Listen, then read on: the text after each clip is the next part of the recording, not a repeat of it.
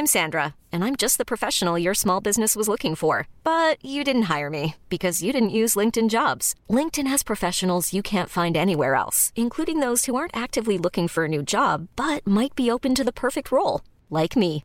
In a given month, over 70% of LinkedIn users don't visit other leading job sites. So if you're not looking on LinkedIn, you'll miss out on great candidates like Sandra. Start hiring professionals like a professional. Post your free job on linkedin.com/achieve today. Everyone knows therapy is great for solving problems, but getting therapy has its own problems too, like finding the right therapist, fitting into their schedule, and of course, the cost. Well, BetterHelp can solve those problems. It's totally online and built around your schedule. It's surprisingly affordable too. Connect with a credentialed therapist by phone, video, or online chat, all from the comfort of your home. Visit betterhelp.com to learn more and save 10% on your first month. That's BetterHelp, H E L P. Since 2013, Bombas has donated over 100 million socks, underwear, and t shirts to those facing homelessness.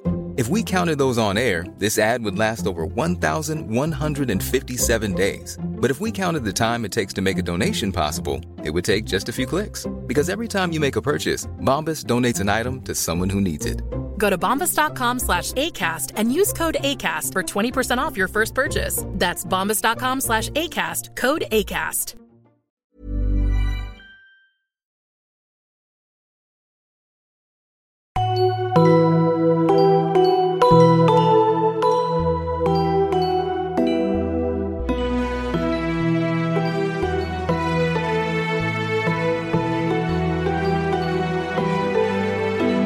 Hallo und herzlich willkommen bei einer neuen Folge von Auf ein Butterbier, eurem Harry Potter Podcast mit Nadine und mir, Stefan. Wir sind angelangt bei Folge 5.27, die den wunderbaren Titel trägt. Welchen, welchen Titel trägt sie denn? Ich hab's, die, die, der, äh, der Zentaur und die Petze, oder? Ja, Ich hab's mir richtig. nicht aufgeschrieben. Ich habe mir, ich schreib mir immer in den Notizen, schreibe ich mir nur die Zahlen auf, in welchem Kapitel wir uns Mhm. gerade befinden. Und selbst da komme ich durcheinander. Aber es ist die, äh, der Zentaur und die Petze. Nicht ja, wahr? das ist korrekt. Ich finde ein richtig cooles Kapitel. Mm, Jetzt Das geht's. macht Spaß, ne? Ja. Also das, was ich dann im letzten Kapitel noch so ein bisschen angemerkt habe, dass jetzt irgendwie mal auch losgehen muss, dass irgendwie was passiert, das ist ja jetzt hier total, also als ob man mich erhört hätte, als ob man gesagt hätte, ja, deine Kritik nehmen wir zu Herzen, wir, Stefan, wir äh, gucken das. mal, dass da ein bisschen mehr Action reinkommt. Und äh, es ist wie gekämpft. Das ist ja ganz schön, obwohl man da eigentlich relativ wenig von mitbekommt. Aber ich finde das eigentlich schon mal einen guten Schritt in die richtige Richtung. ja, Mir ist auch noch was anderes eingefallen. Ich habe nämlich das so ein bisschen über Harry Potter in den letzten Tagen nochmal nachgedacht. Und da ist mir dann der Gedanke gekommen, Hogsmeade ist ja so das größte Zauberer in Dorf, das es so gibt in England. Ne? Also das, oder das einzige sogar, wo nur, beziehungsweise wo keine Muggel äh, Ja. wohnen. Das heißt, da müssen ja auch irgendwie Kinder leben und aufwachsen. Und wenn die dann irgendwann mit elf oder so in, nach Hogwarts kommen, da haben die ja eigentlich ihr Elternhaus so 15 Minuten entfernt. Aber die haben ja null Möglichkeit, die mal zu treffen, Ja. weil die ja erst zwei Jahre lang zur Schule gehen müssen, bevor die dann von ihren Eltern den, den Wisch unterschrieben bekommen, kriegen. Und dann dürfen die Hogsmeade erkunden. Äh, Wow. Das, ja, habe ich mir nämlich auch gedacht. Das war so ein kleiner äh, Gedanke, den ich relativ lustig fand. Mhm. Den wollte ich einfach auch gerne mit euch teilen. ja. Aber ich glaube, Kinder kommen ja bisher. Also, Nee, die leben Die in kommen- Hogsmeade nicht. Nee. Nee. In, ich habe sowieso das Gefühl, Hogsmeade besteht eigentlich nur aus Geschäften und äh, vor allem aus Pubs. Also das ist eigentlich ist schon so das, was großes ich, Ding.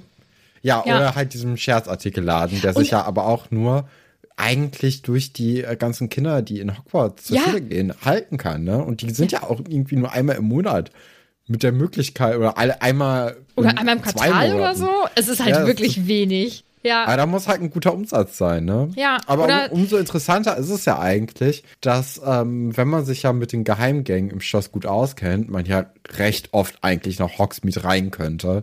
Äh, aber das wäre dann ja auch sehr auffällig, ne? Wenn man da Ja. immer wieder die gleichen Kinder sieht und denkt, ja, ihr müsstet doch eigentlich zur Schule gehen, ihr dürft hier gar nicht sein.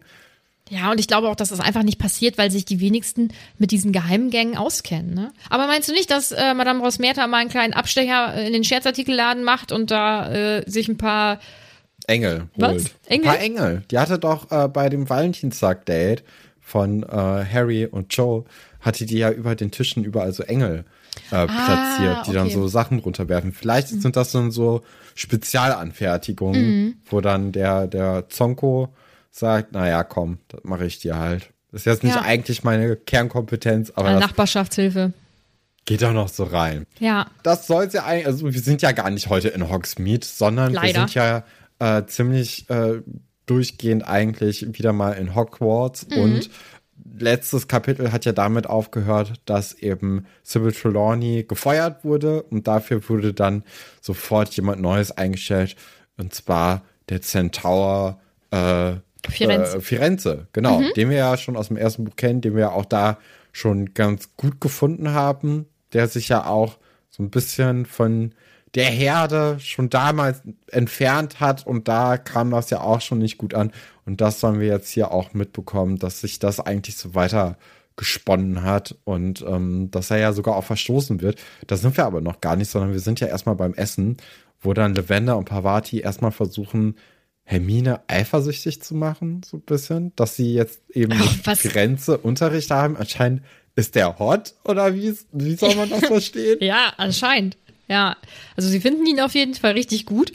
Und irgendwie sagt das ja auch ganz viel über Lavender und Pavati aus, nämlich dass es sie schon krass gestört hat, dass Hermine das Fach irgendwie doof findet und dann da getürmt ist damals. Also das finden die schon irgendwie nicht so cool.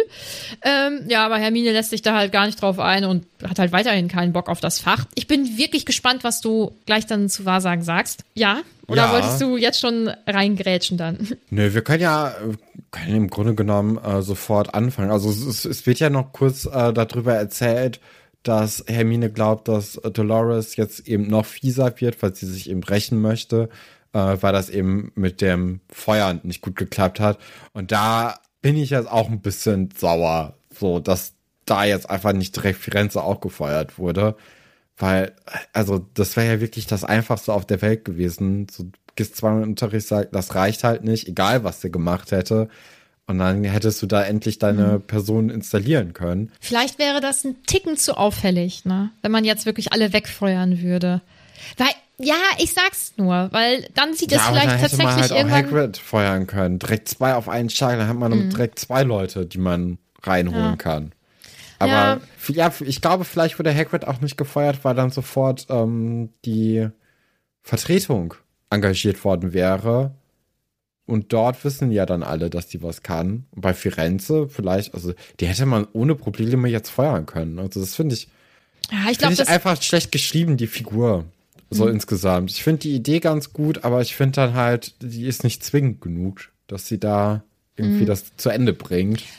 Ich glaube, dass das einfach zu viel wäre. Also für, also ich für mich persönlich finde das, ähm, finde das immer noch so in Ordnung Mhm. gelöst, sage ich mal. Ja. Ja, nee, mich Aber stört das. dich- mir, mir ist die, nicht ab, mir ja. ist die nicht schlau genug geschrieben. Und das sind ja nicht mal so schlaue Dinge, würde ich jetzt mal sagen, äh, die ich jetzt hier sage, dass man einfach Leute feuern kann, wenn die unbedingt Dumbledore schwächen möchte und neue Leute da ins Schloss holen möchte. Das Mhm. sind jetzt nicht die Sachen, wo man so total um die Ecke denken muss, sondern das sind ja eigentlich schon so recht offensichtliche Dinge. Mhm. Und gerade wenn die sich halt die Macht so zuschreiben kann durch äh, Fatsch, wie sie möchte, äh, dass sie da dann irgendwie nicht ein bisschen mehr Rückhalt bekommt, ist halt komisch. Also, ich, nee, das, das finde ich nicht. Das gut geschrieben. nicht. Das finde ich, nee, da, da, da wird die Figur nicht konsequent zu Ende gedacht. Meinst du denn, dass, das Gefühl. meinst du denn, dass noch, dass noch Kündigungen folgen oder war es das jetzt? Ich würde es mir wünschen, aber ich glaube nicht. Ich, ich meine, das greift jetzt natürlich so ein bisschen vorweg, ne? aber Dumbledore ist ja am Ende des Kapitels nicht mehr da. Damit hat sie ja so ein bisschen auch ihr Ziel erreicht. Die wird, wie wir ja im letzten Kapitel erfahren haben, eh am Ende der, des Buches nicht mehr da sein. Und deswegen ist das so, ja, ich glaube, das verläuft sich jetzt einfach so ins Nichts, habe ich das Gefühl. Das ist so, so, es hätte jetzt Leute geben müssen, die gefeuert worden wären. Dann hätte ich ein bisschen Hoffnung gehabt. Aber so kann ich es mir eigentlich nicht vorstellen, dass da noch jemand fliegt. Dann müssen wir mal abwarten. Vielleicht passiert es, vielleicht warten wir auch umsonst. ja, jetzt geht's dann auf jeden Fall in den Unterricht und ich muss sagen, für mich ist das jetzt der coolste Unterrichtsraum. Also, den finde ich mega. Da bin ich auch ein bisschen enttäuscht, weil eigentlich, also wenn man noch die Möglichkeit hat, jeden Raum so zu verzaubern, wie man möchte, warum ist dann alles in diesem alten mittelalterlichen Schloss äh, gemacht worden? Weil's geil Und es ist. gibt nicht, ja, aber viel cooler ist doch, wenn du einfach so einen Raum hast oder zumindest äh, jeder Gemeinschaftsraum irgendwie noch so, ein- so einen kleinen Wald hat. Also das wäre doch total entspannt und man könnte sich auch ein bisschen, also das, so eine Art Ruheraum hätte man dann äh, mit Moos auf dem Boden. Also so wie der beschrieben wird, hat man ja wirklich das Gefühl so, ja, das hätte ich auch gerne. Und deswegen dachte ich mir so, ach, wenn das jetzt anscheinend schon immer die Möglichkeit gewesen wäre, warum, warum gibt's das dann nicht vorher? Weil das ist doch, ist doch mega cool. Oder so einen kleinen Fluss dann da durch, so einen kleinen Wasserfall. Das wäre doch schön, so eine kleine Wohlfühloase. Falsche, falsche Zeit, Stefan. Das war noch die Zeit. Da müssen sie mal durch. Wie Stress in der Schule. Also wir sind damals auch zur Schule gegangen. Und da war es dann auch mal stressig. Wir haben das auch überlebt. Das ist, glaube ich, eher so ähm, die Zeit, in der das spielt. Ja, vielleicht. Aber, Aber trotzdem. an sich also ist das schon. hätte ich ganz schön gefunden eigentlich. ja. Und auch sowieso, dann hat man so einen richtig geilen Wald vor der Tür. Man darf halt nicht rein. Und ich finde, Wälder sind wirklich so heftig Ja, aber das beruhigend. interessiert doch niemanden, oder? Ob du da reingehst oder nicht. Oh, ich glaube, dass die meisten halt auch Angst haben. Denk mal an Malfoy zurück. Na, obwohl das war auch nachts. ich- Also nachts würde ich schon mal gar nicht in den Wald gehen. Ja, vor allem, wenn man ja auch nicht so richtig weiß, ähm, welche, welche Tiere und welche Wesen dort hausen. Also das ist ja auch nochmal was anderes jetzt hier wir in Deutschland. Ich meine, wenn es ganz, ganz, ganz, ganz blöd läuft, dann kommt dir mal ein Wolf entgegen. Aber sonst, Oder was ist das gefährlichste? Ja, sonst ist halt Oh. ein Wildschwein das gefährlichste Tier, das dir über den Weg laufen kann. Und da kannst du dich ja auch noch mit Glück auf den Baum retten. Hoffentlich, und bist ja. dann recht sicher. Aber sonst, was ist sonst noch so gefährlich im Wald? Naja, Dammwild haut halt eigentlich ab, ne? Also die Ja, würde ich sagen in der Regel. Ja, ich denke, also ich, von daher haben wir da vielleicht auch eine andere Sicht einfach aus so einem Wald und naja. Das Klassenzimmer ist auf jeden Fall richtig geil und da muss man auch Mhm. keine Angst haben, dass einem äh, ein Wildschwein oder ein Wolf über den Weg läuft, denn es ist ja im Schloss. Und Firenze empfängt Harry ja nochmal höchstpersönlich und zeigt damit ja auch, dass er Harry kennt. Das ist natürlich krass beeindruckend. Harry fällt dann eben auch dieser, dieser hufförmige Bluterguss auf der Brust auf. Ist jetzt irgendwie für Firenze, glaube ich, nicht ganz so schön gelaufen, würde ich mal meinen. Ne, der wurde ja jetzt von seiner Herde verstoßen, ne? Und das finde ich einen sehr, sehr schwachen Moment von Dumbledore. Weil Dumbledore nutzt ihn ja eigentlich nur, um dieses Machtspiel gegen Fudge und gegen Dolores zu gewinnen. Und die Konsequenzen für Firenze sind ja ihm so gesehen relativ egal, weil Firenze wird ja einfach verstoßen. Also der hat ja jetzt kein Zuhause mehr dadurch. Und gerade auch noch dadurch, dass halt am Ende des Kapitels Dumbledore einfach abhaut, ist es ja noch schlimmer eigentlich, dass Das er Dumbledore ihn dazu gebracht hat, beziehungsweise Mhm. überhaupt gefragt hat. Weil, also ich, das ist ja schon ein großes Opfer, was Firenze Mhm. hier aufbringt. Und im Grunde genommen für nichts. Ich meine, das Abhauen, das hat er sich wahrscheinlich auch anders vorgestellt. Das hat er, denke ich, nicht so geplant. Und erinnerst du, ja, du hast das ja letztens noch gehört, er hat ja zum Beispiel Harry auch auf seinem Rücken getragen und hat dafür ja auch ganz schön viel Ärger bekommen von den anderen.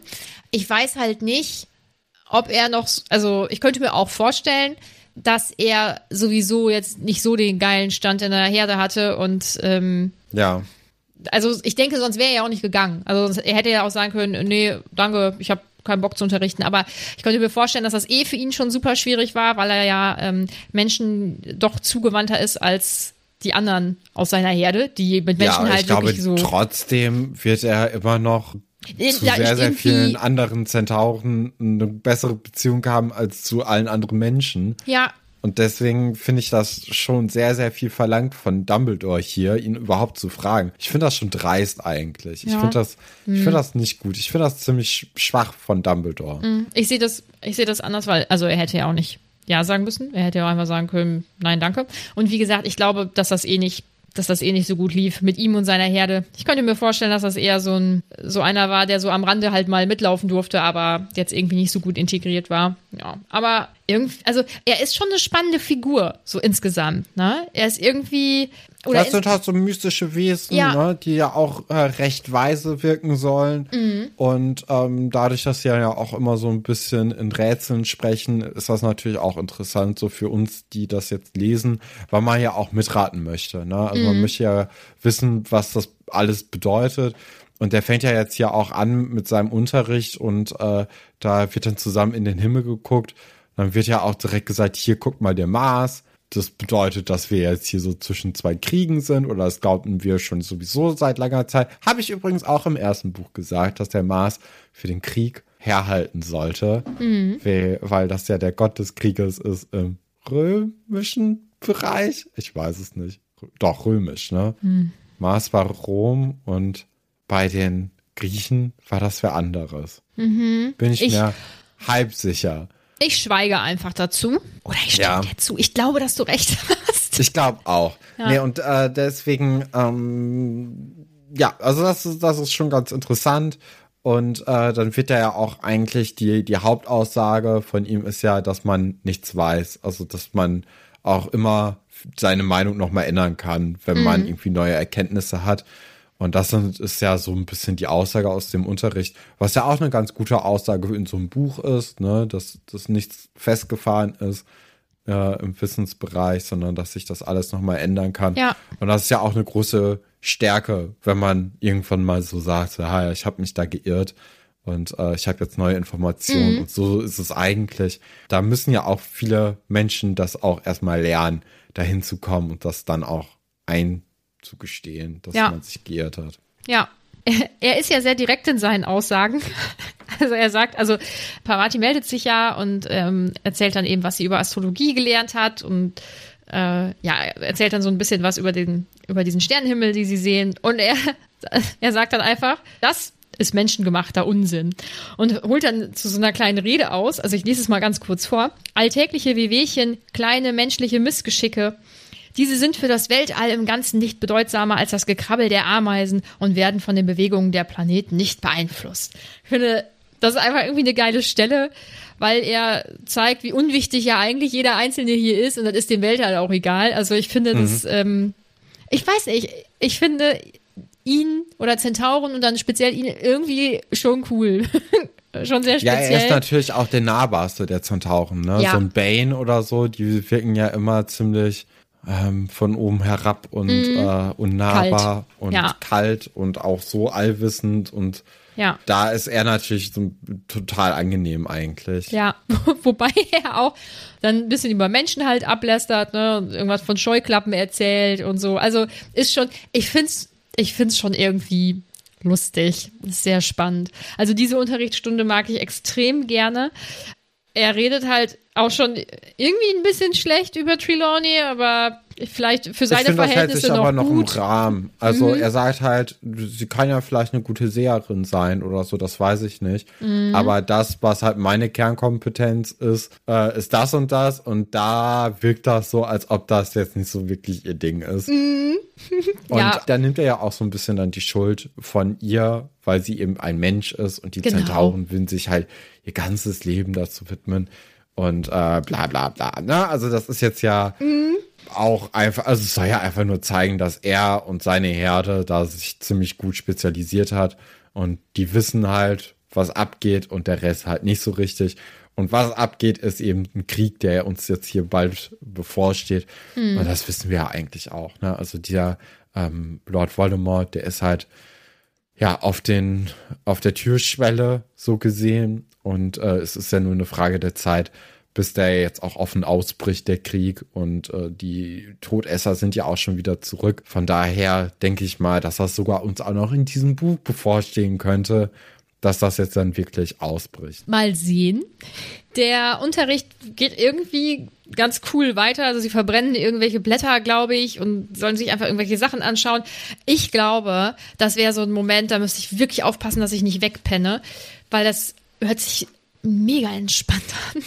Ja, das stimmt. Ja, danach wird ja auch noch mal kurz Harry und auch Ron, der darf dann halt dabei sein, äh, zu ihm gerufen, weil er nämlich, also Firenze hat noch eine Botschaft an Hagrid und er weiß ja, Harry und Hagrid sind miteinander befreundet und äh, die soll oder er soll eben weitergeben, dass äh, Hagrid aufhören soll, weil es würde nicht funktionieren.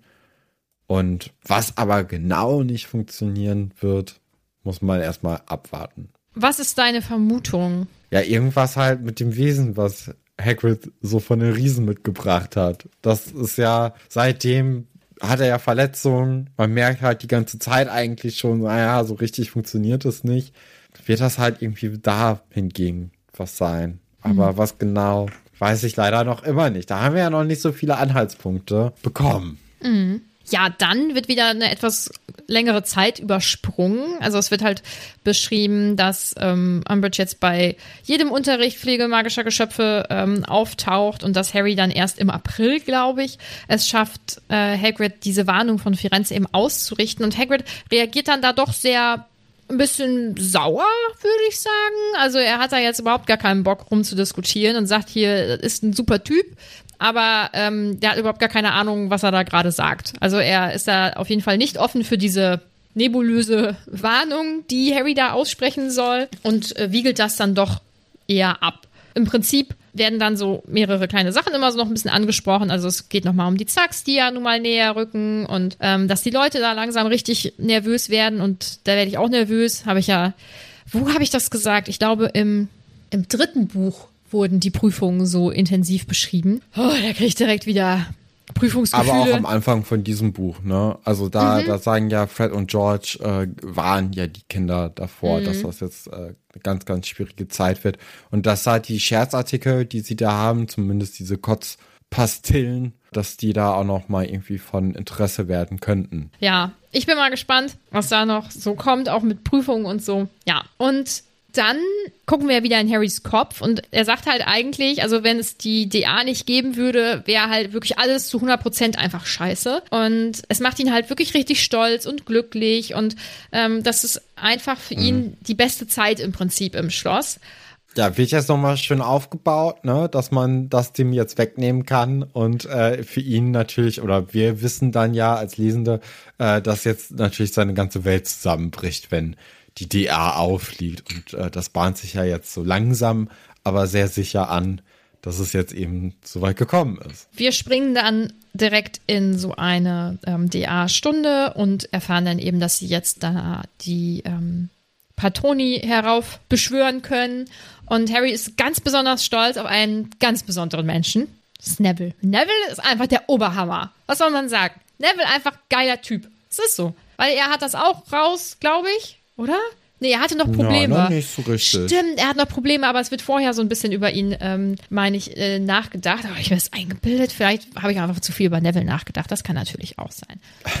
Wir mhm. wissen auf jeden Fall, dass Joe es geschafft hat, ja. auch einen Schwan hinzukriegen und dass auch Hermine einen Otter hat, äh, was ja einfach ein sehr, sehr niedliches Tier ist, aber jetzt auch nicht so richtig beschützend, oder? Also da ist natürlich so ein Schwan, finde ich ziemlich eindrucksvoll und äh, auch oh, sehr auch bedrohlich. Mhm. Also die bringen ja auch ihre eigenen Kinder teilweise um. Aber das, das ist schon krass. Das ist in der Tierwelt, ist das ja sowieso relativ verbreitet, ist richtig abgedreht. Also auch wenn, vor allem wenn Tiere das erste Mal gebären, dann haben die manchmal einen richtigen Hass auf die Nachkommen, die da rauskommen, weil die so Schmerzen haben, dann fressen die die auf oder so. Also es ist manchmal richtig, die Tierwelt mhm. ist manchmal richtig abgedreht. Naja, aber Schwäne sind schon übel. Also hat ja auch schon den einen oder anderen Bachelor in Bedrängnis gebracht, so ein Schwan. Alter, ja. Oh, und dann fällt mir ein, eine Person aus meinem Umfeld hat mir vor, das muss ja dann das muss vor Corona gewesen sein, 2019 wahrscheinlich, ein Video von sich geschickt, wie diese Person einen Schwan gestreichelt hat. Und ich, also, ich habe sofort geschrieben, geh weg da, hör auf, weil die sind wirklich garstig. Aber ja, das mhm. wusste diese Person nicht. Hm. Ja, aber bei den Patroni ist es so. Also auch jetzt der Hirsch von äh, Harry ist ja jetzt nicht das krasseste Raubtier. Aber er ist äh, wenigstens groß, ne? Der, so. Ja, aber das ist ja, ja, eher was Persönliches, ne? Was da mhm. irgendwie ähm, aber trotzdem, ich, ich verstehe nicht so richtig, wo der Otter bei Hermine herkommt. Ich hätte mir da eher so einen Fuchs vorgestellt bei ihr. Mhm. Weil die ist ja auch so schlau. Aber Otter sind so süß und witzig. Und dann kommt aber oh. etwas in den Raum der Wünsche hinein, wovon man nicht gerechnet hätte, dass er nochmal hier kurz auftaucht. Und das ist Dobby. Und Dobby hat eine wichtige Botschaft an Harry Potter. Er äh, sagt nämlich, sie ist auf dem Weg. Harry weiß natürlich schon, dass es sich um Umbridge handelt, muss aber sicher sein, fragt dann nochmal nach und es kommt dann raus, okay, Umbridge ist auf dem Weg. Dobby verletzt sich natürlich dann auch nochmal, beziehungsweise er versucht es, aber weil er die ganzen Hüte von Hermine aufhat, verletzt er sich nicht. Von daher hat das ja auch nochmal irgendwie was Gutes, dass Hermine dieses BFR-Dings irgendwie mal gemacht hat, ist das auch total eingeschaut. Das interessiert auch niemanden mehr. Ne? Wird das nochmal irgendwie in den Büchern aufgegriffen, dass da mal was war? Weiß ich nicht. Stefan, boah, das hättet ihr sehen müssen. Stefan hat so richtig genervt seinen ganzen Körper ja. Ey, das ist ja jetzt kein großes Ding, oder? Weiß also, ich nicht. Ich meine, das, das nervt uns ja jetzt eh schon seit zwei Büchern. Ähm, von daher wäre das ja eigentlich ganz cool gewesen. Hätte man jetzt sagen können, nee, da ist der, da ist der Stein drauf, da müssen wir nicht mehr drauf. Was ich cool finde, ist, dass Harry dran gedacht hat, dass er Dobby Befehle erteilt, dass er sich eben nicht verletzen soll und so. Finde ich ist eine gute Sache. Schocker, er wird halt erwischt.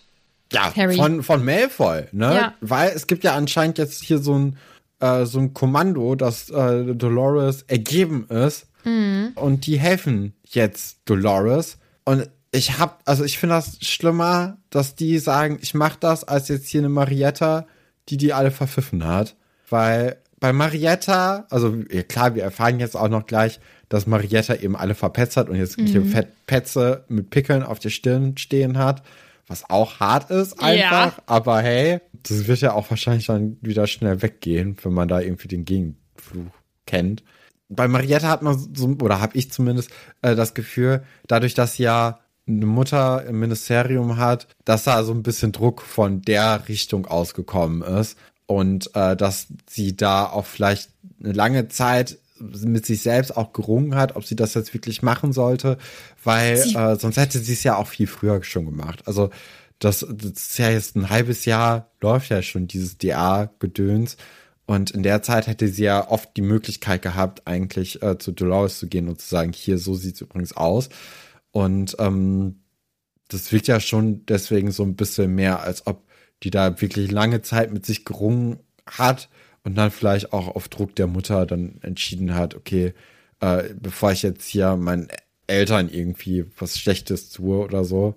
Ja, also man kann, finde ich, deswegen schon ein bisschen eher verstehen, warum sie dann eben die Gruppe verraten hat, obwohl das natürlich jetzt für die Kinder immer noch ziemlich äh, wehtun wird, nehme ich mal an. Und äh, das ist natürlich auch ein schwerer Schlag, aber trotzdem, also da, da finde ich dann so ein Malfoy, der sagt, ja, ich, ich möchte unbedingt gerne mit dir andere MitschülerInnen dann unterdrücken und äh, irgendwie ich geil.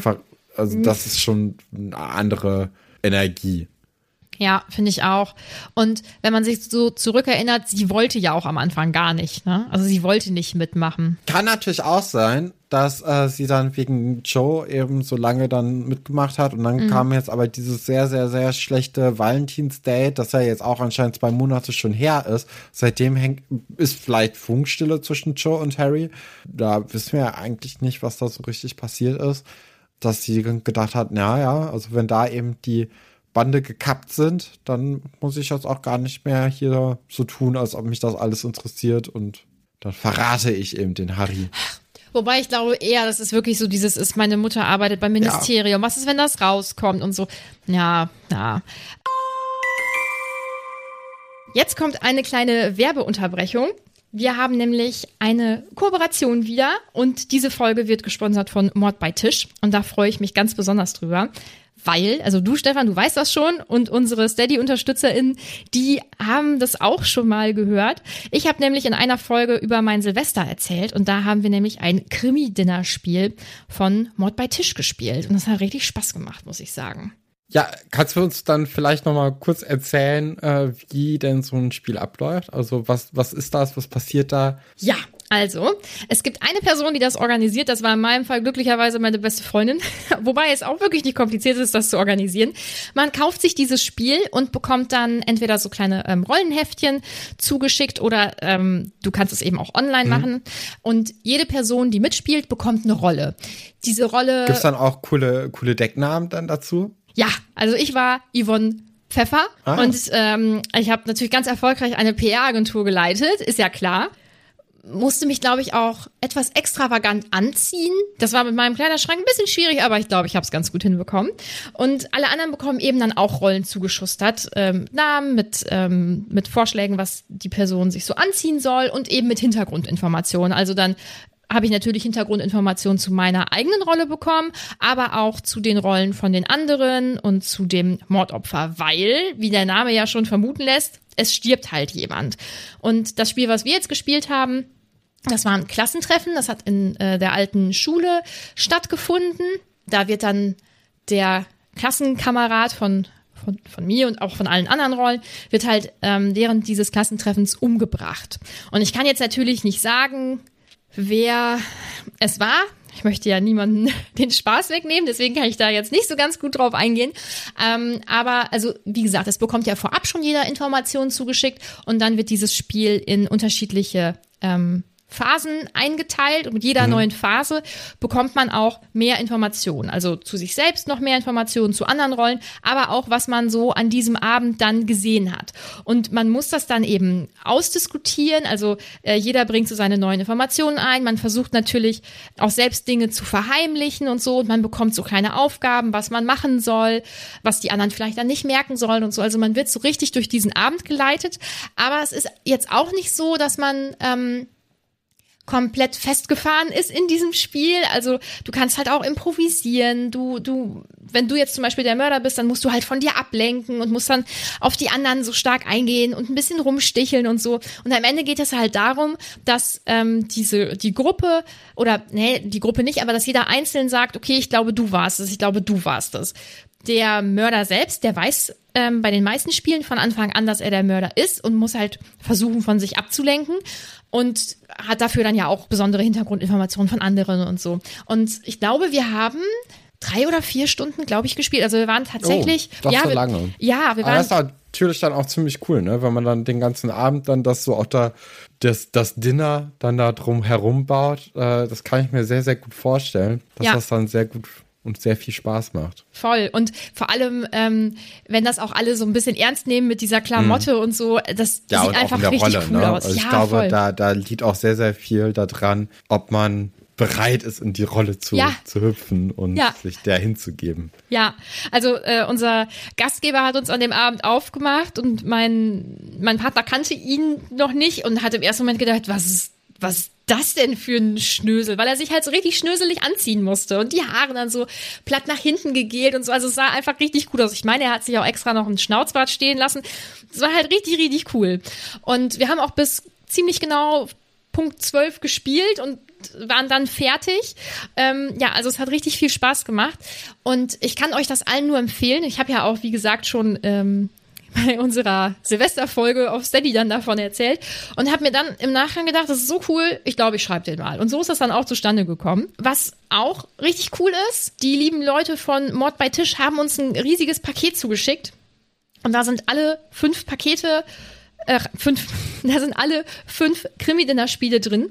Ein Cold Case-Spiel und ein Exit-Game. Und das dürfen wir auf Instagram verlosen. Also ihr könnt gerne mal auf Instagram vorbeischauen. Da haben wir dann ein Gewinnspiel. Und das darf natürlich nicht fehlen. Falls ihr jetzt erneut oder zum ersten Mal ein Krimi-Dinner-Spiel spielen möchtet, dann könnt ihr über den Link, den ihr bei uns in der Folgenbeschreibung findet, in den Shop von Mord bei Tisch gelangen. Das ist ein ähm, Amazon-Shop. Und da könnt ihr mit unserem Code Butterbier10 Butterbier schreibt ihr groß und 10 als Ziffern 10% bei eurem Einkauf sparen. Der Code ist jetzt erstmal bis zum 30. April gültig und einmal pro Kundin einlösbar. Wie gesagt, den Code könnt ihr auf Amazon benutzen, also in dem Shop. Dafür müsst ihr einfach nur das Krimi-Dinner in euren Warenkorb hinzufügen. Dann geht ihr zur Kasse, dann gebt ihr eure Versandinformationen ein. Das kennt ihr wahrscheinlich alles schon. Und wenn es dann zur Zahlungsseite geht, gibt es ein Feld für die Geschenkkarten oder Gutscheine oder eben in unserem Fall Aktionscodes. Und da könnt ihr dann unseren Code eingeben. Wie gesagt, das ist Butterbier 10, Butterbier groß, 10 als Ziffer. Und dann gibt's den Rabatt und hoffentlich ein richtig spannendes Spiel für euch. Harry wird dann ja zum Büro des Schulleiters gebracht, also zu Dumbledores Büro. Äh, Umbridge ist richtig gut drauf. Sie findet das alles tippitoppi. Und es sind nun mal auch schon noch ein paar mehr Personen dann im Büro, also zum Beispiel McGonagall, ähm, Fudge ist da, mega unangenehm, Percy ist da, Kingsley und noch ein Ministeriumsmitarbeiter. Ja, die Leute sind schon begeistert, dass sie jetzt Harry dort antreffen oder dass Harry dort reinschneit. Ne? Ja, klar. Also die, die freuen sich ja jetzt hier, äh, Harry von der Schule werfen zu können, weil das natürlich, also ich nehme mal jetzt an, dass sie halt so hinter Harry Potter her sind, damit halt diese ganze Voldemort-Story in sich noch mehr zusammenfällt. Mhm. Ja, aber trotzdem ist halt schon auch irgendwie bedenklich, dass sie sich da so krass auf so ein 14-, 15-jähriges Kind eingeschossen haben und trotzdem auch so dilettant versagen, dem irgendwie was anzuhängen. Also ja. Ist ja und ich da, denke, also da sind die, ich, das ist halt mein Problem in diesem Buch, dass so der Bösewicht mit dem man sich so alltäglich befasst, dass der so schlecht geschrieben ist. Mhm. Weil Voldemort, dem wird es ja auch also geben und den gibt es ja auch immer wieder in diesen Träumen, ne? Also wird er ja angedeutet. Ähm, und da ist, glaube ich, noch mal ein bisschen mehr hinter, hoffentlich. Mhm. Ach ja, nee, habe ich vorhin schon alles gesagt. Das ist gut. Mhm. Ähm, was ich cool finde, ist, dass Harry, also ich finde es gut, dass Harry auf Dumbledore hört, der ihm ja mit dem leichten Kopfschütteln ähm, zu verstehen gibt, nee, nee, alles abstreiten. Und dass er dann da so, so salopp auch mit umgeht und so, ja, nö, weiß ich nicht, keine Ahnung, weiß nicht, was ich hier soll. Finde ich richtig gut, weil das natürlich auch doll provoziert und das freut mich. Ich finde es ich find's wirklich sehr, sehr gut. Und ja, dann kommt ja Marietta eben zum Vorschein und äh, sie ist total durch den Wind. Also ich denke sowieso, dass dieses, sag jetzt mal, Petzen, dass das sicherlich schon für sie auch keine leichte Entscheidung war, dass sie es echt doof findet. Aber ich muss jetzt mal eben was zu diesem Fluch sagen, also zu diesem ja. Petze auf ihrer Stirn. Hätte es nicht mehr gebracht, wenn Hermine gesagt hätte, jetzt habt ihr hier unterschrieben, wenn ihr jetzt was sagt, dann bekommt ihr hier so ein, dann, dann steht auf eurem Gesicht in Pickeln Petze. Also wäre das nicht sinnvoller? Ach.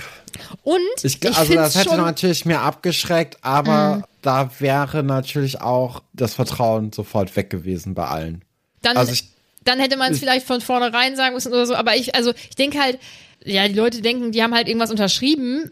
Es ist ja überhaupt gar keine Hürde für sie, außer moralisch, so, aber also zu petzen. Mhm. Also ich denke halt, ich weiß nicht, ich hätte vielleicht was gesagt. Und es ist schon, ist schon irgendwie. Ja, ist schon toll. Ja, Aber ich finde es auch also toll. Ich gehe mal wirklich davon aus, dass halt mit dem richtigen Gegenflug das wieder in 0, nix weg ist und da Poppy vielleicht auch relativ schnell draufkommt und äh, Marietta dann wieder ganz normal aussieht. Äh, von daher ist es ja auch vielleicht gar nicht so schlimm.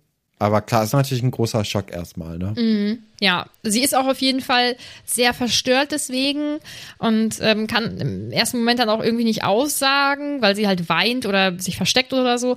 Aber also. Da ist dann schon auch äh, der ähm, Imperiusfluch dann wieder mit im Spiel, oder? Also. Äh, ich muss mal eben überlegen, ich weiß gar nicht, oh Gott, da bin ich jetzt gar nicht drauf vorbereitet. Ich glaube nicht, dass es. ja, wohl muss ja eigentlich. Ich, ich, also Kingsley zaubert dann ja irgendwie etwas. Mhm. Dann huscht ja auch was an Harry vorbei. Ich hatte das Gefühl, das ist Forks, aber da bin ich mir auch nicht so richtig nee, das sicher. Ist der, das ist der Zauberspruch einfach sozusagen. Ach, der Zauber fliegt vorbei und das mhm. spürt man. Okay. Ja, und danach äh, nickt dann ja Marietta an den richtigen Stellen und schüttelt den Kopf. Also, das hat ja schon so ein bisschen den Eindruck von einem unverzeihlichen Fluch, der dann aber auch auf der, wenn er auf der guten Seite angewendet wird, natürlich kein Problem ist. Also dann dann kann man schon mal das Gesetze brechen. Das ist kein Problem, ja. Aber ja. ich, ich, ich überlege gerade, also ich glaube nicht, dass wir das, oder wissen wir das irgendwann zu 100 Prozent, aber es muss, es muss eigentlich der Imperius-Fluch sein. Äh, ja, das war richtig cool. Also kann man machen, kein Problem. Umbridge sagt dann halt, ja, egal, ich pack jetzt aus, ich erzähle jetzt hier alles, was, äh, was sie mir erzählt hat und sagt dann eben zum Beispiel auch, dass die sich im Eberkopf getroffen haben und ähm, dass die eine Zeugenaussage haben von Willy Widdershins, ähm, den wir ja schon kennen. Das ist der mit den spuckenden Toiletten, ja. Genau, wo dann auch McGonagall äh, anmerkt, dass das natürlich mhm. total interessant ist, dass man in dem Rechtssystem anscheinend andere Leute verpfeifen kann und somit der Strafe entgehen kann. Mhm. Äh, was natürlich auch wirklich einfach, also es ist ja Korruption sondergleichen. Ja, und, wird ja auch gerufen ähm, von den Porträts genau. oder von einem Porträt, der Fortescu mit Nachnamen heißt, so wie Florian Fortescu, der Eisverkäufer aus der Winkelgasse. Ich hatte auch so ein bisschen das Gefühl, ähm, als ich das Kapitel jetzt hier vorbereitet habe, dass die Mutter von Marietta auch den Brief an Harry geschrieben hatte in dem Eulen über Eulen Kapitel. Aber dann habe ich das nochmal mir kurz durchgeguckt und dann gemerkt, nee, das äh, hört sich so ein bisschen ähnlich an. Aber ist es nicht. Genau. Aber da Ähm, hat sich mich wieder ganz, ganz schlau gefühlt und dann ist Nein. das Kartenhaus in sich zusammengefallen. Nein, Ach, schade. Naja, aber du bist ansonsten sehr, sehr schlau. Ja, ja. Ähm, nee, sorry, ich muss eben überlegen, weil Markus, über Markus hatten wir es ja letztes Mal schon. Der hat mir nämlich noch eine Sprachnachricht geschickt und er ist sich ziemlich sicher, dass du ähm, das mit dem Azkaban ähm, Ja. Ausbruch vorhergesagt hast und er war, er war, glaube ich, ein bisschen enttäuscht, dass wir es nicht genug gefeiert haben. So, weil er fand es schon krass. Aber er war sich, äh, ich glaube, ich glaube, dass er recht hat, aber äh, war sich nicht Glaub zu ich 100% sicher. Aber äh, ja, er wollte das auf jeden Fall nochmal verdeutlichen. Also falls irgendjemand von euch das ganz sicher weiß, dann könnt ihr uns aber eben schreiben, weil ich weiß es nicht mehr. Ja, naja. Dumbledore klärt dann ja auf, dass dieses Treffen im Eberkopf eben nicht illegal war, weil der Ausbildungserlass Nummer hm, hm, hm, erst äh, danach rauskam. Also sie haben sich nicht irgendetwas widersetzt und haben sich illegal im Eberkopf getroffen. Das hat Dumbledore jetzt wieder ganz gut gedeichselt. Fatsch ist dann direkt so, oh ja, klar, oh, jetzt wollen sie äh, Harry hier wieder rausreden und so. Also äh, alles andere als professionell. Percy Weasley übrigens auch mega unangenehm. Mhm. Ja, diesem- aber auch, also guck, auch da in, in dem Moment, weißt du, da sind dann auf einmal Fudge und Dolores total überrascht davon und auch Percy total überrascht davon, dass Dumbledore jetzt hier mit so einem Logikding anfängt und einfach auch recht hat und dass dieses erste Treffen ihm nicht illegal ist oder war, wo ich mir auch denke, ja, ey, die, die sollen jetzt wieder hier so dumm und doof dargestellt werden und es ist mir zu einfach, weißt du? Wobei das ja in dem, in dem speziellen Gespräch jetzt nicht so ist. Da ist es ja nur dieses Missverständnis, dass Dumbledore sagt, naja, da liegen sie falsch. Also, so, aber es, ich glaube, es wurde ja vorher nicht konkret ausgesprochen, dass das, oder wohl, dass das ein illegales Treffen war. Boah, ich habe das vor ein paar Tagen vorbereitet. Es ist schon, bin ein bisschen matschig. Naja. Jedenfalls war ich ja wieder mal ein bisschen enttäuscht von Fudge und Dolores, Fudge wie die geschrieben Okay. werden sind. Ja, doch. Also, Ja. Okay. das ist Ähm. mir, das ist zu leicht gemacht dann irgendwie. Aber dann wird ja noch aufgeklärt, ja, es hätte ja noch weitere Treffen geben können, die gab es dann aber nicht. Heute wäre dann das allererste Treffen gewesen und äh, dann kommt ja auch äh, diese Liste von Dumbledores Ja. Armee, wo dann alle Namen draufgeschrieben Ja, sind. und das ist halt der Genickbruch, ne? aber dann ähm, nimmt halt Dumbledore die Schuld auf sich und Harry möchte das dann auch so ein bisschen noch ähm, retten, als er dann merkt, was er denn jetzt hier machen möchte. Aber da wird dann auch direkt Harry zum Schweigen aufgerufen. Und äh, die, die Stimmung ist aber auch schon, also die hat sich da dann ja auch geändert. Also McGonagall und Kingsley, die gucken sich ja an und wissen so, oh je, jetzt äh, geht's gleich rund. Und Fudge und Dolores sind da so ein bisschen blauäugig mal wieder. Und auch Harry, also Harry ist ja auch noch mal im ganz anderen Film, aber das kann man ihm am ehesten noch mal verzeihen, ähm, weil der ja jetzt hier einfach nicht möchte, dass eben Dumbledore jetzt dafür bestraft wird, was er gemacht hat. Ja, eine, äh, naja, Kleinigkeit jetzt nicht. Eine Sache, die eben vorher noch passiert ist, dass ähm, Marietta ja aufgrund des Fluchs ähm, lügt, ne? also Mhm. immer äh, Sachen verneint, die ja offensichtlich passiert sind.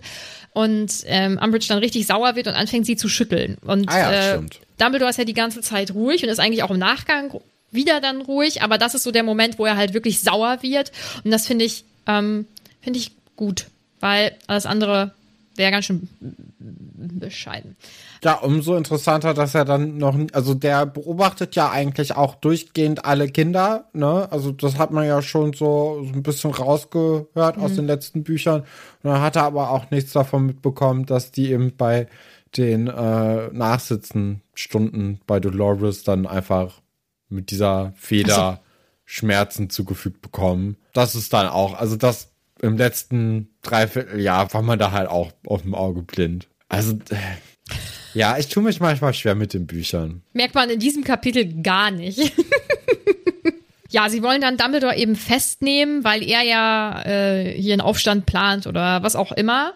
Und Dumbledore ist da ganz schön lässig mit und sagt halt, ja, ich habe das jetzt hier gestanden, aber sie glauben ja jetzt wohl nicht, dass sie mich hier mitnehmen können. Und macht dann auch einen ganz coolen Abgang, ähm, verflucht in Windeseile halt alle, die er verfluchen muss.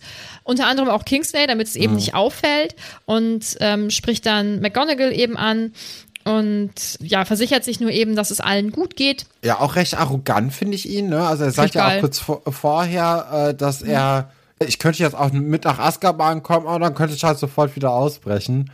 Das ist natürlich auch so, okay. Aber ich find's, ich find's cool, weil ich glaube, er hat recht.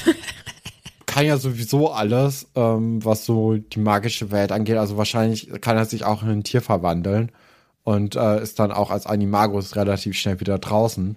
Ähm, oder kann dann auch vielleicht so zaubern ohne Zauberstab und äh, hat dann auch keine Probleme gegen die Dementoren. Ja, es ist so ein bisschen.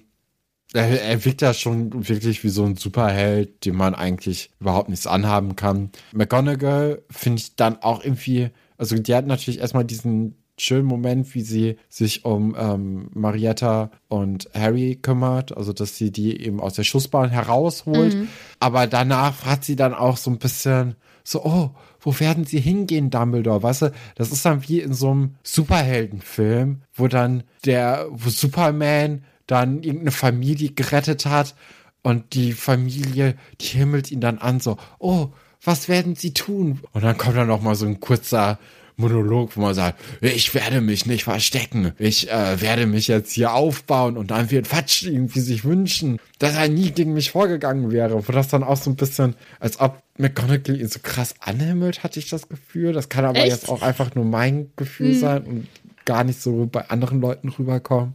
Er hat jetzt so ein bisschen das Gefühl, dass sie sich ja kleiner macht, als sie hätte machen müssen. Ich hätte, also ich habe das immer nur so gelesen. Also erstens, dass sie flüstert, damit halt keiner gegebenenfalls was hört, ne? Dass sie halt einfach wissen möchte, was jetzt dann der nächste Step ist, weil die ja nicht nur den Ärger mit dem Ministerium haben, sondern nun mal auch mit Voldemort. Hm. Also so habe ich das immer gelesen.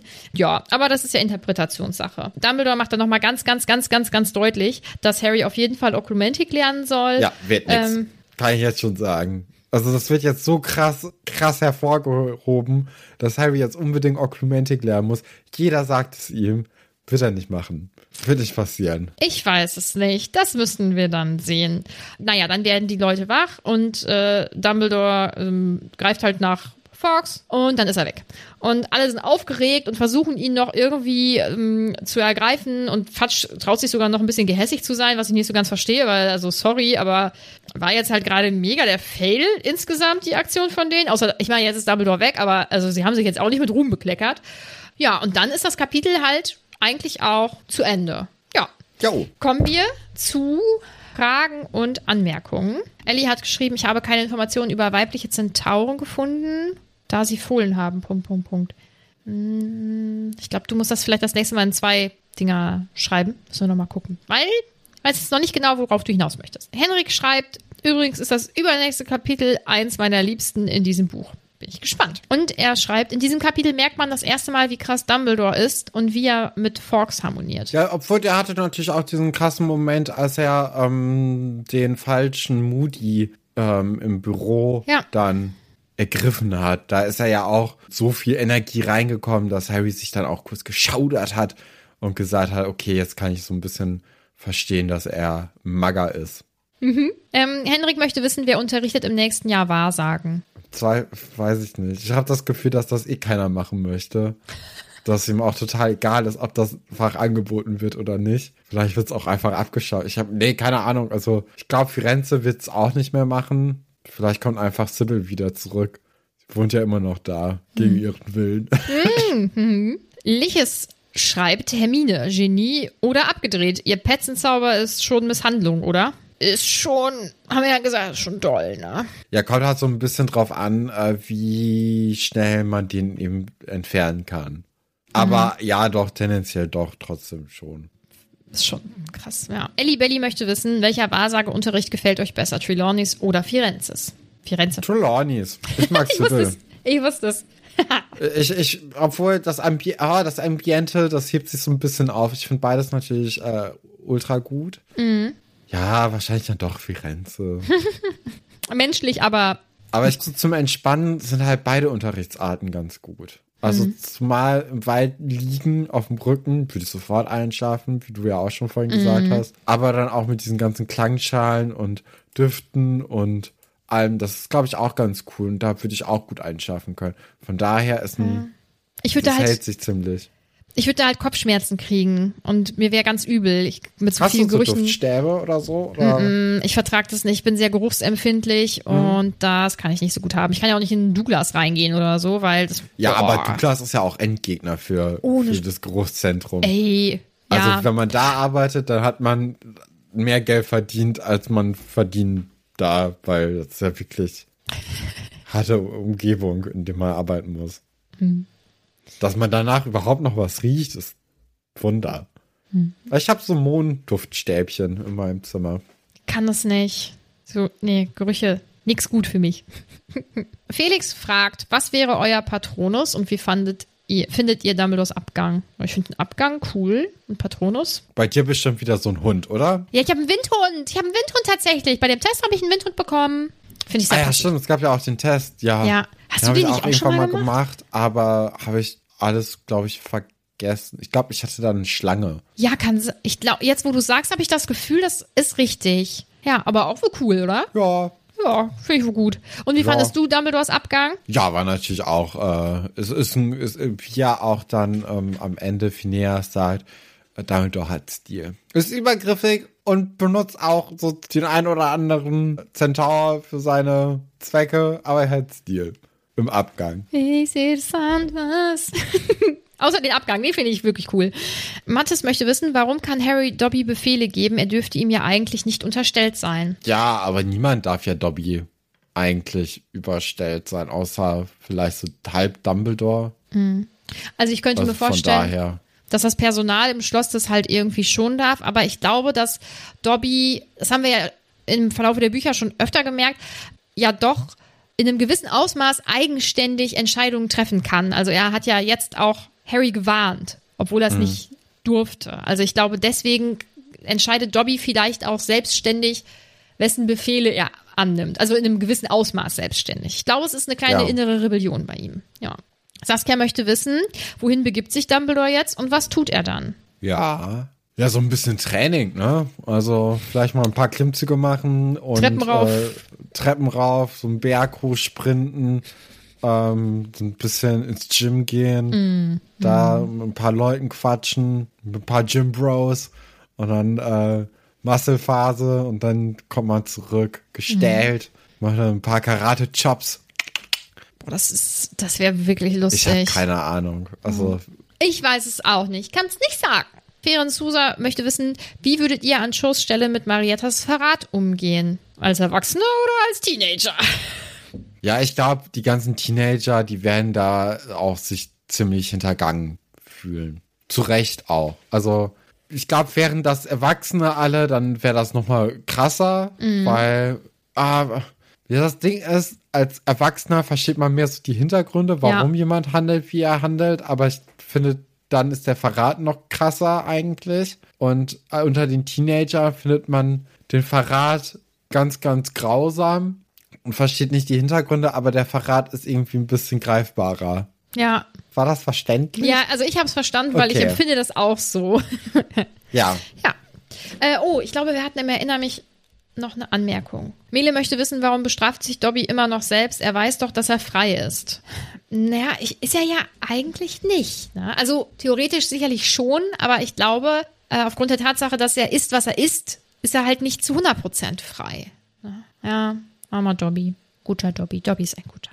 Stefan mag Dobby auch sehr gern. Genauso gerne wie Sirius.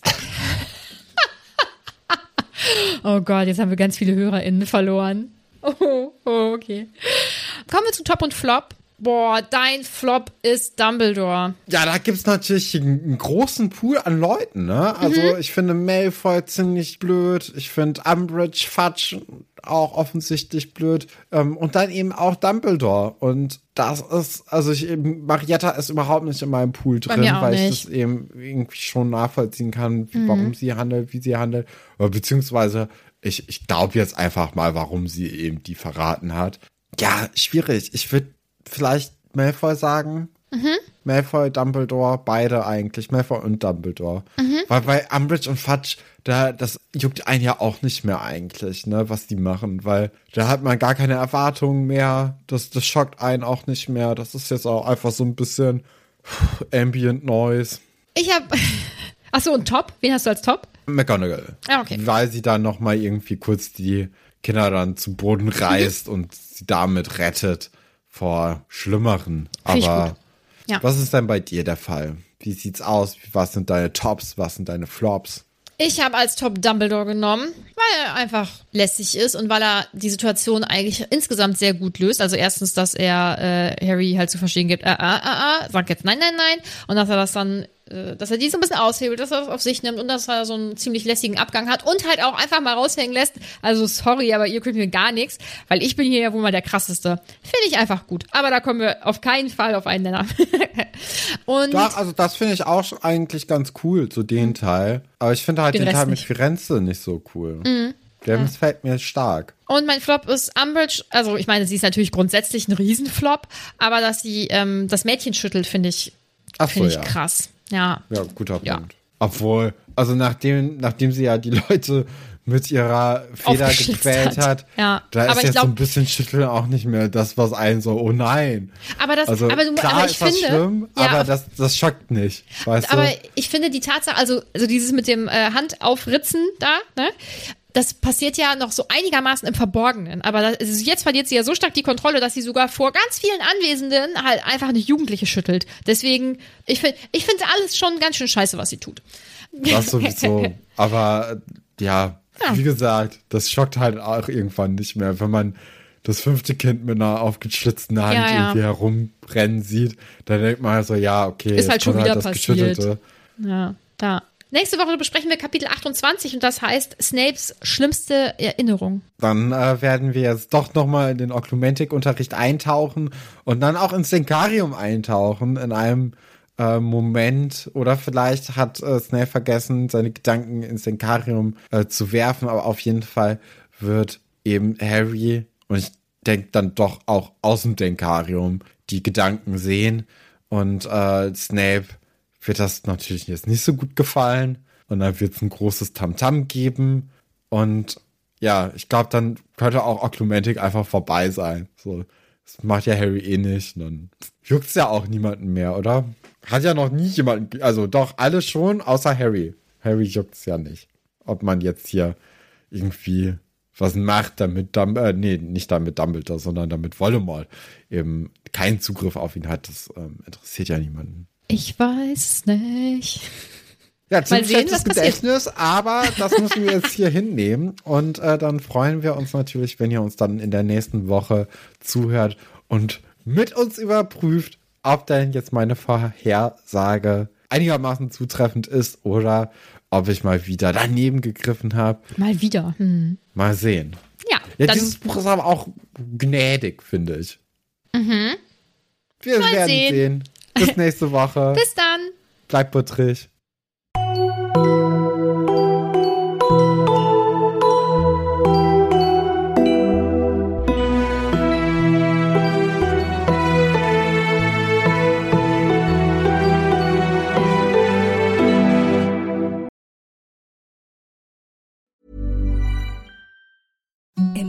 The softest sheets you've ever felt. Now imagine them getting even softer over time. That's what you'll feel with Bowl and Branch's organic cotton sheets. In a recent customer survey, 96% replied that Bowl and Branch sheets get softer with every wash. Start getting your best night's sleep in these sheets that get softer and softer for years to come. Try their sheets with a 30-night guarantee. Plus, get 15% off your first order at bowlandbranch.com. Code BUTTERY. Exclusions apply. See site for details. Hey, it's Paige DeSorbo from Giggly Squad. High quality fashion without the price tag. Say hello to Quince. I'm snagging high-end essentials like cozy cashmere sweaters, sleek leather jackets, fine jewelry, and so much more. With Quince being 50 to 80% less than similar brands. And they partner with factories that prioritize safe, ethical, and responsible manufacturing. I love that. Luxury quality within reach. Go to quince.com slash style to get free shipping and 365 day returns on your next order. Quince.com slash style.